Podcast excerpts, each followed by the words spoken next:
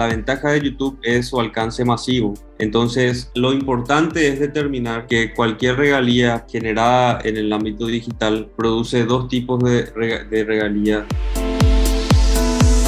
Bienvenidos a Brand Code Podcast, conversaciones sobre propiedad intelectual, derecho e innovación. Presenta Juan Carlos Salazar Camargo, arroba Salazar Juan. Hola, ¿qué tal amigos? Bienvenidos a un episodio más de nuestro podcast en Branco. Hoy el invitado está en estos momentos en Asunción de Paraguay. Él es el abogado Carlos Eduardo Pavón López, un amigo de la casa, quien eh, recientemente Em, en la Escuela Latinoamericana de Propiedad Intelectual emitió un webinar hablando sobre los derechos en la industria musical, sobre todo esto que hay que conocer porque ahora, como las nuevas plataformas, Spotify, Deezer, eh, Apple Music, eh, YouTube, pues nos han hecho pensar el negocio de una manera diferente. Por eso lo he querido invitar para que conversáramos un rato sobre los aspectos básicos que cualquier abogado o cualquier persona de la industria musical debe tener claros al eh, momento de ingresar a esta industria. ¿Qué tal, Carlos? Te extiendo este fraternal saludo hasta allá, hasta Asunción de Paraguay. Hola, Juan. Es un placer eh, contactarte, eh, estar aquí a la distancia, pero tocando un tema muy, muy apasionante e interesante para nosotros los abogados y, y en mi caso también músico. Así que un fraternal también saludo y abrazo hasta Bogotá. Listo, Carlos, de, entrada vamos, ¿cómo quieres que, porque por ahí te dicen Chucho, ¿no? También. Sí. ¿Cómo quieres eh, que te digamos Chucho o te quieres que te digan Carlos? Chucho es un apodo que me pusieron, eh, da igual, eh, pero es un apodo que me pusieron en el colegio ya hace varios años y, como que quedó, en el ambiente musical, profesional, así que da igual cómo, cómo me llamen. Antes... Algo más formal. Listo, Carlos es más formal, pero bueno, como esto es una conversación aquí entre amigos, vamos a hablar de Chucho. Bueno, Chucho, ¿quién eres tú? ¿En dónde estás? ¿En qué industria estás? ¿Por qué llegas a estudiar hoy eh, el derecho en la industria musical?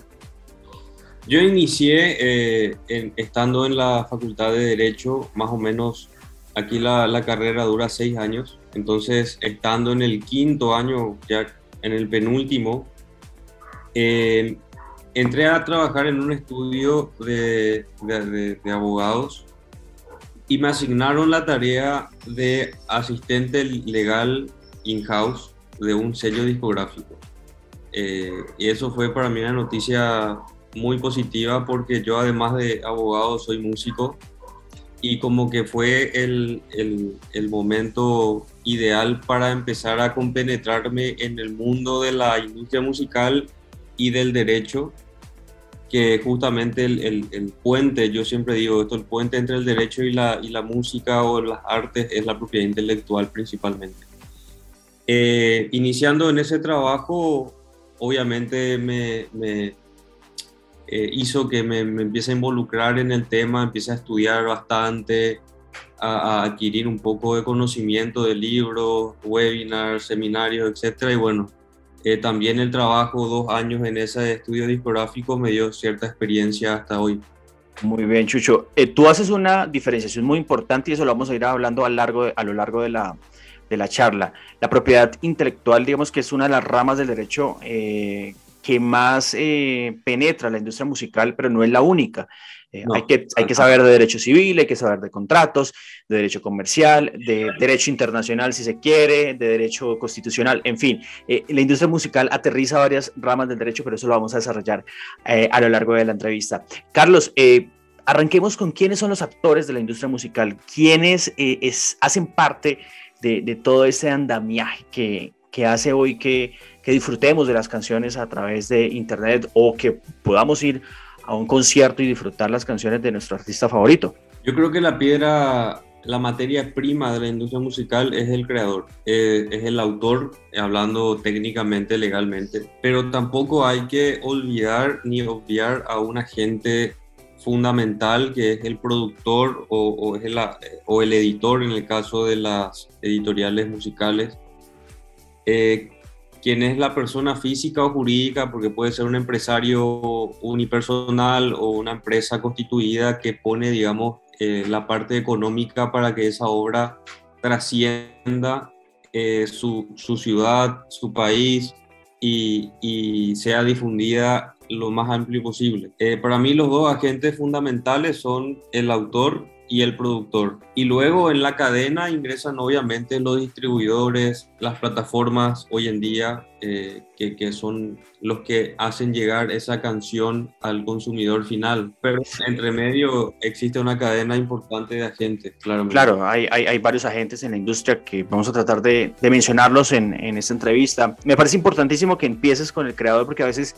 es el que más eh, nos olvidamos y sin este creador no existiera, pues en este momento es una canción. Yo creo que podemos empezar también, ya digamos que tenemos claros quiénes son algunos agentes de esta industria, pero entender muy bien cuando tú le das play a una canción o qué tipo de obras estás escuchando o qué tipo de derechos existen en esa obra que tú estás escuchando. Pues todos sabemos que una canción pues es una obra, como se llama, líneas básicas del derecho de autor, que es una obra compuesta. Carlos. Cuando nosotros le damos play a una canción, mínimamente estamos pagando a tres agentes o a, a tres titulares de derechos. Al autor por la obra en sí, a su vez, si el autor tiene un contrato editorial, también le estamos pagando al, editor, que es un titular de derechos, al intérprete que fijó esa canción en el fonograma que estás escuchando y al productor que es dueño de ese fonograma o del máster. Eh, de ahí a los diferentes agentes o a los diferentes titulares, porque hay canciones que pueden tener 7, 8, 12 compositores y hasta 12 editores, ya se pueden imaginar a la cantidad de gente o empresas que llega los royalties que genera esa canción. En la industria musical existe algo eh, que quisiera que nos explicaras muy brevemente y aprovechando esta entrevista, es la estructura del ISRC. ¿Esto qué es? ¿Cómo se come? ¿Cómo se identifica una obra con este código? Em, el ISRC significa International Standard Recording Code. Es un código único asignado a cada canción, a cada máster, que tiene una estructura alfanumérica que además de identificar al máster eh, per se, te indica a través de esa estructura de dónde es el, el máster, quién es el productor y qué número de track puede llegar a constituir dentro del esquema del código. Principalmente el código arranca con, un, con, con dos letras que son el que indica el código del país entonces, si nosotros tenemos una canción colombiana, probablemente el código arranque con CO, eh, un código, una, una agrupación de tres letras y números que puede ser el código del productor discográfico. Y seguidamente tenemos las dos, los dos últimos números del año en que, fue, en que fue asignado el código, que generalmente coincide con el año en que la canción fue lanzada. Entonces, con esas cinco, eh, cinco, siete letras y números podemos ya saber que una canción fue lanzada en 2019 y en Colombia, o al menos que el productor es colombiano. Sí.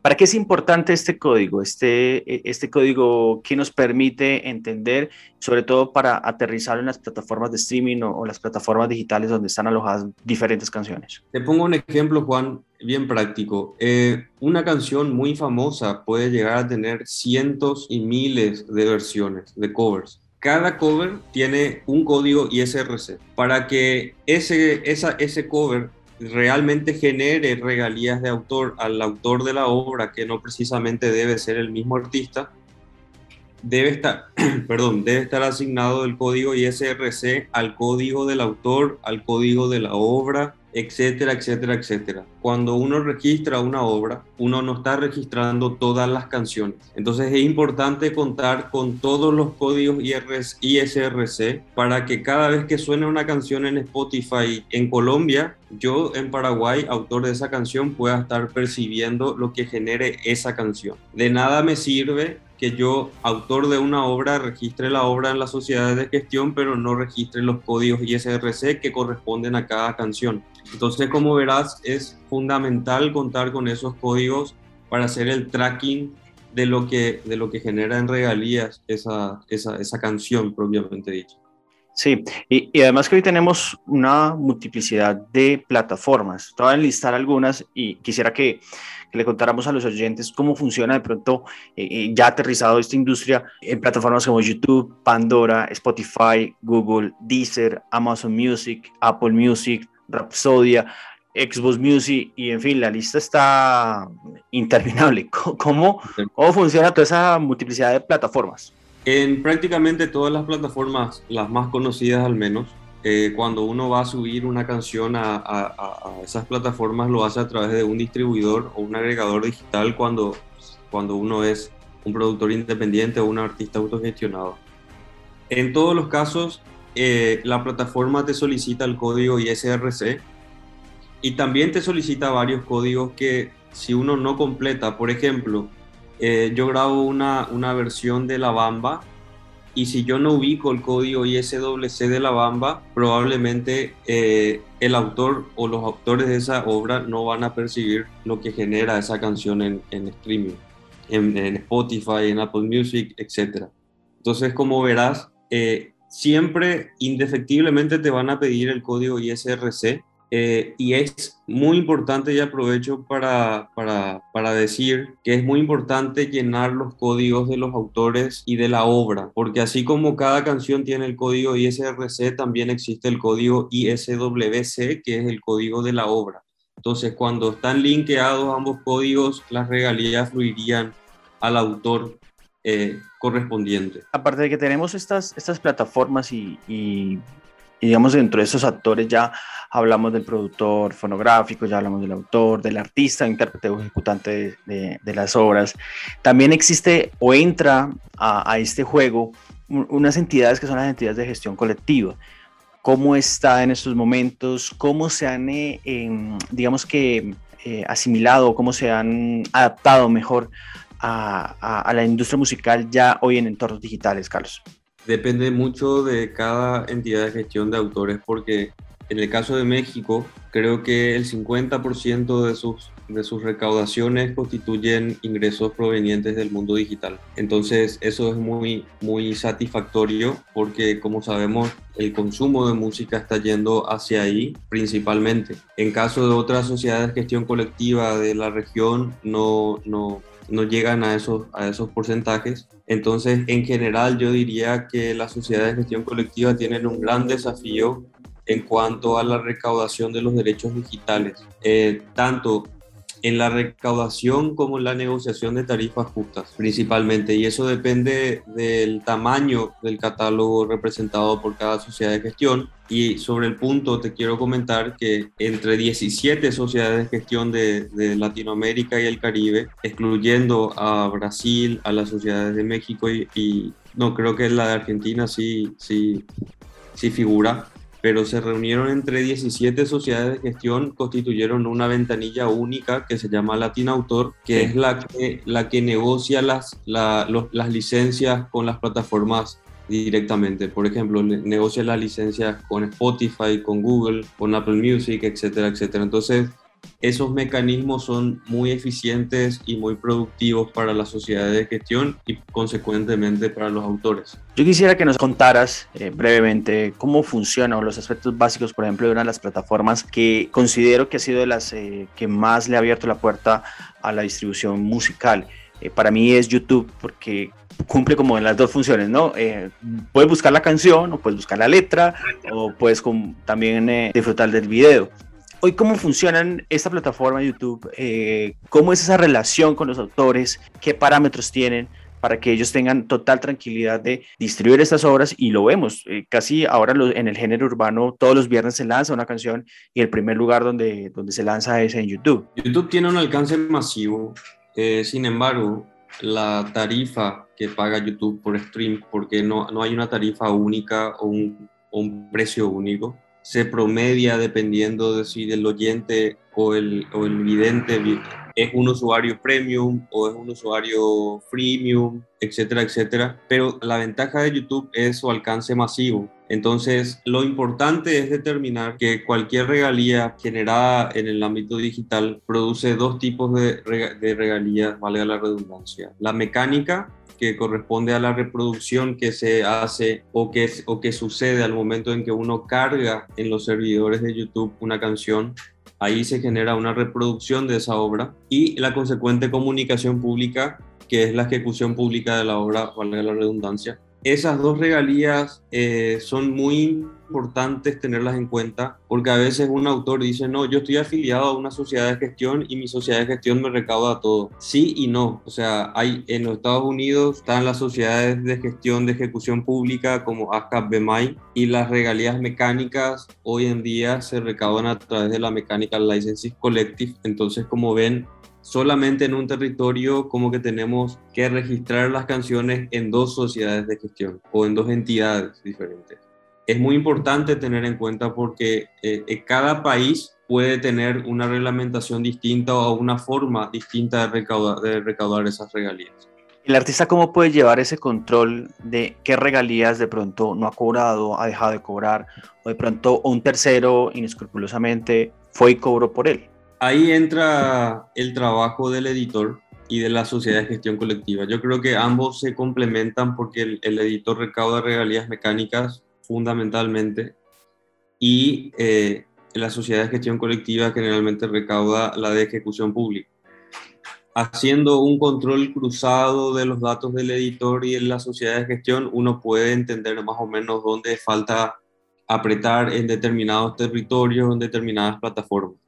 Pero también tocaste un punto interesante, Juan, que es eh, los reclamos que hacen de repente personas inescrupulosas en YouTube, aprovechándose del Content ID, que es un sistema eh, creado por Google, en donde básicamente, y para hacerla corta, cuando uno sube un contenido a YouTube, el Content ID como que hace un, hace un peine de, de, de, los datos de ese contenido y lo, lo registra en una base de datos como siendo uno titular de los derechos sobre ese contenido, tiene la opción de, que cuando se cargue un contenido posterior y que, coincida con esa, con esa base de datos, eh, automáticamente el sistema lo dé de baja, lo monetice o sencillamente pueda seguir las estadísticas.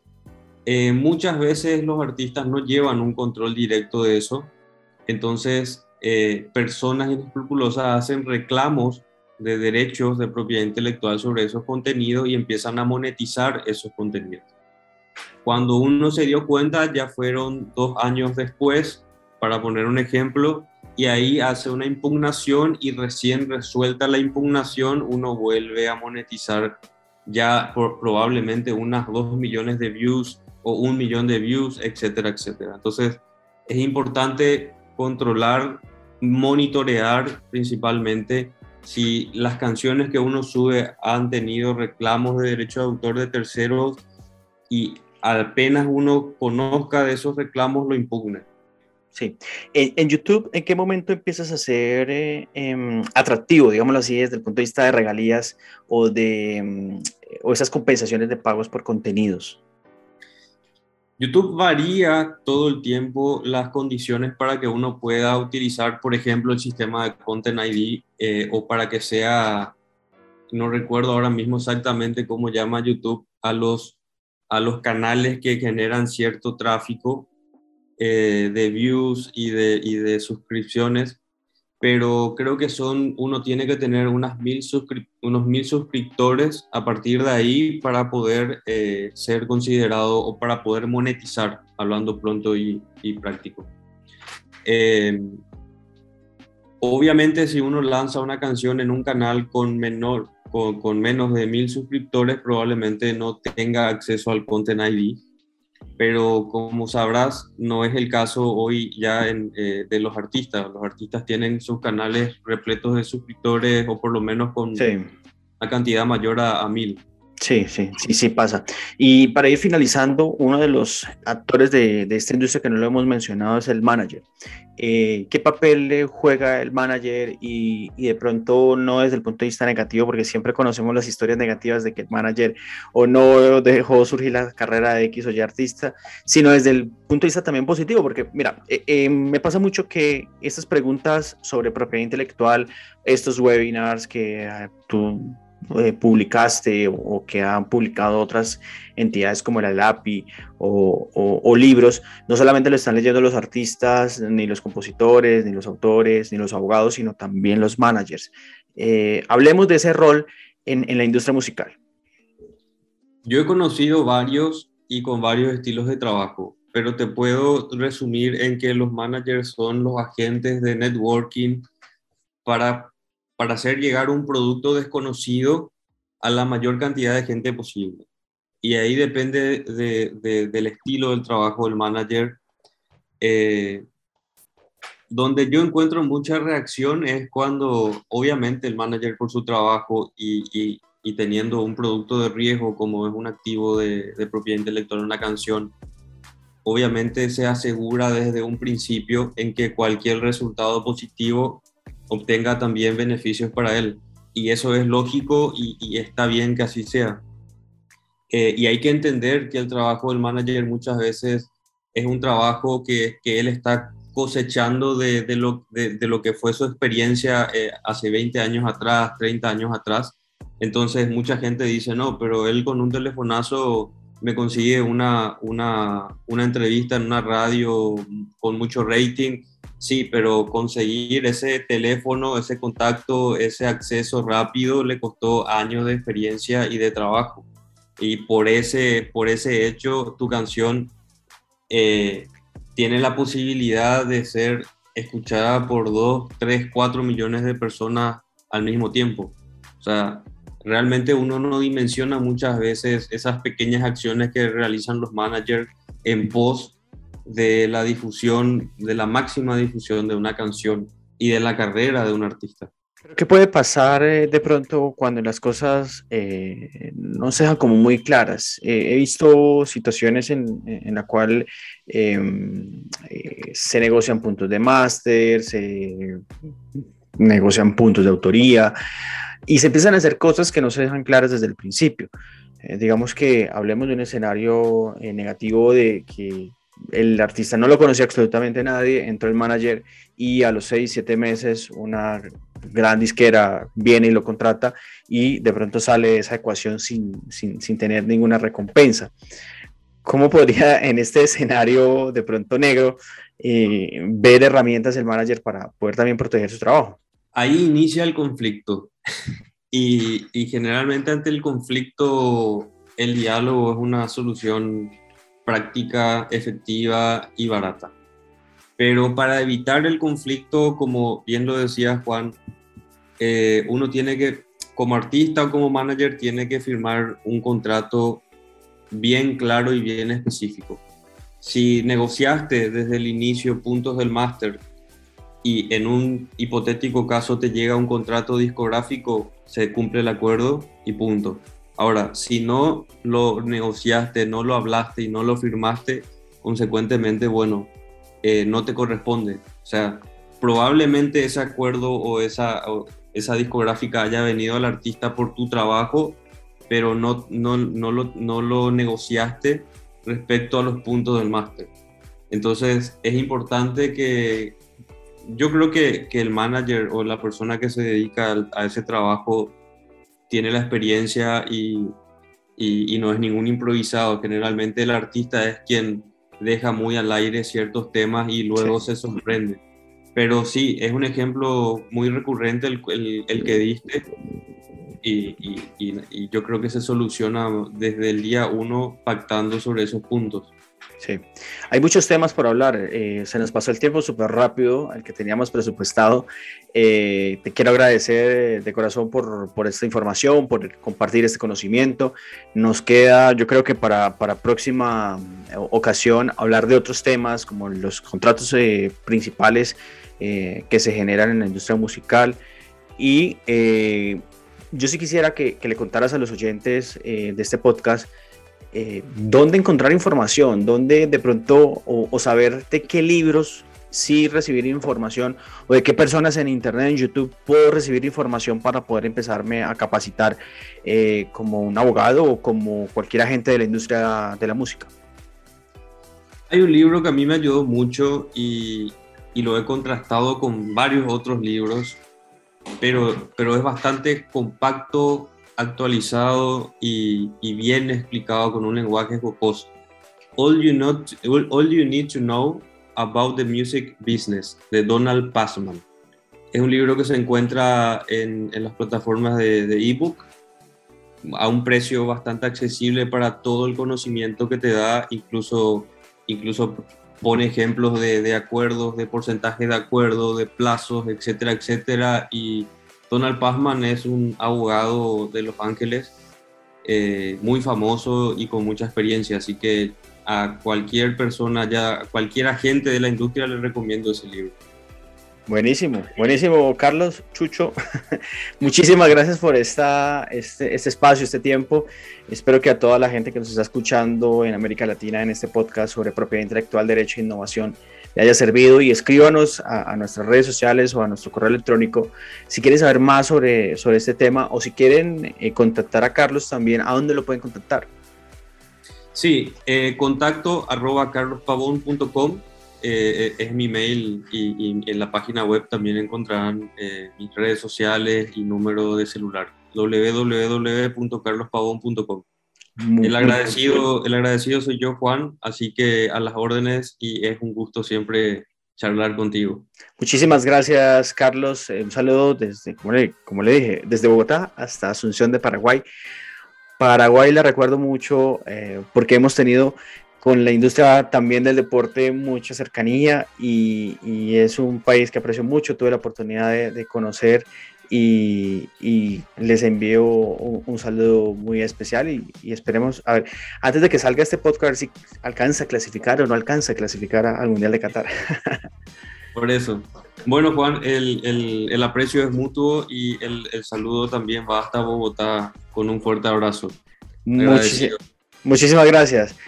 Este era Carlos Eduardo Pavón López, abogado enfocado en propiedad intelectual y sobre todo en industria musical. Hoy hablamos sobre la importancia de los entornos digitales, los agentes de la industria y de otros eh, temas más que los invito para que compartan este podcast y, como siempre les digo, nos escuchamos muy pronto para hablar de derecho, propiedad intelectual e innovación.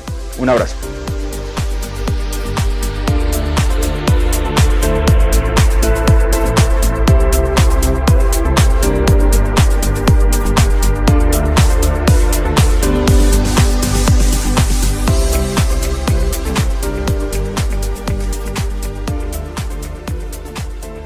Gracias por escuchar Brand Code Podcast, conversaciones sobre derecho, propiedad intelectual e innovación. Síguenos en arroba salazarjuanca y arroba brandcode. Nos escuchamos pronto.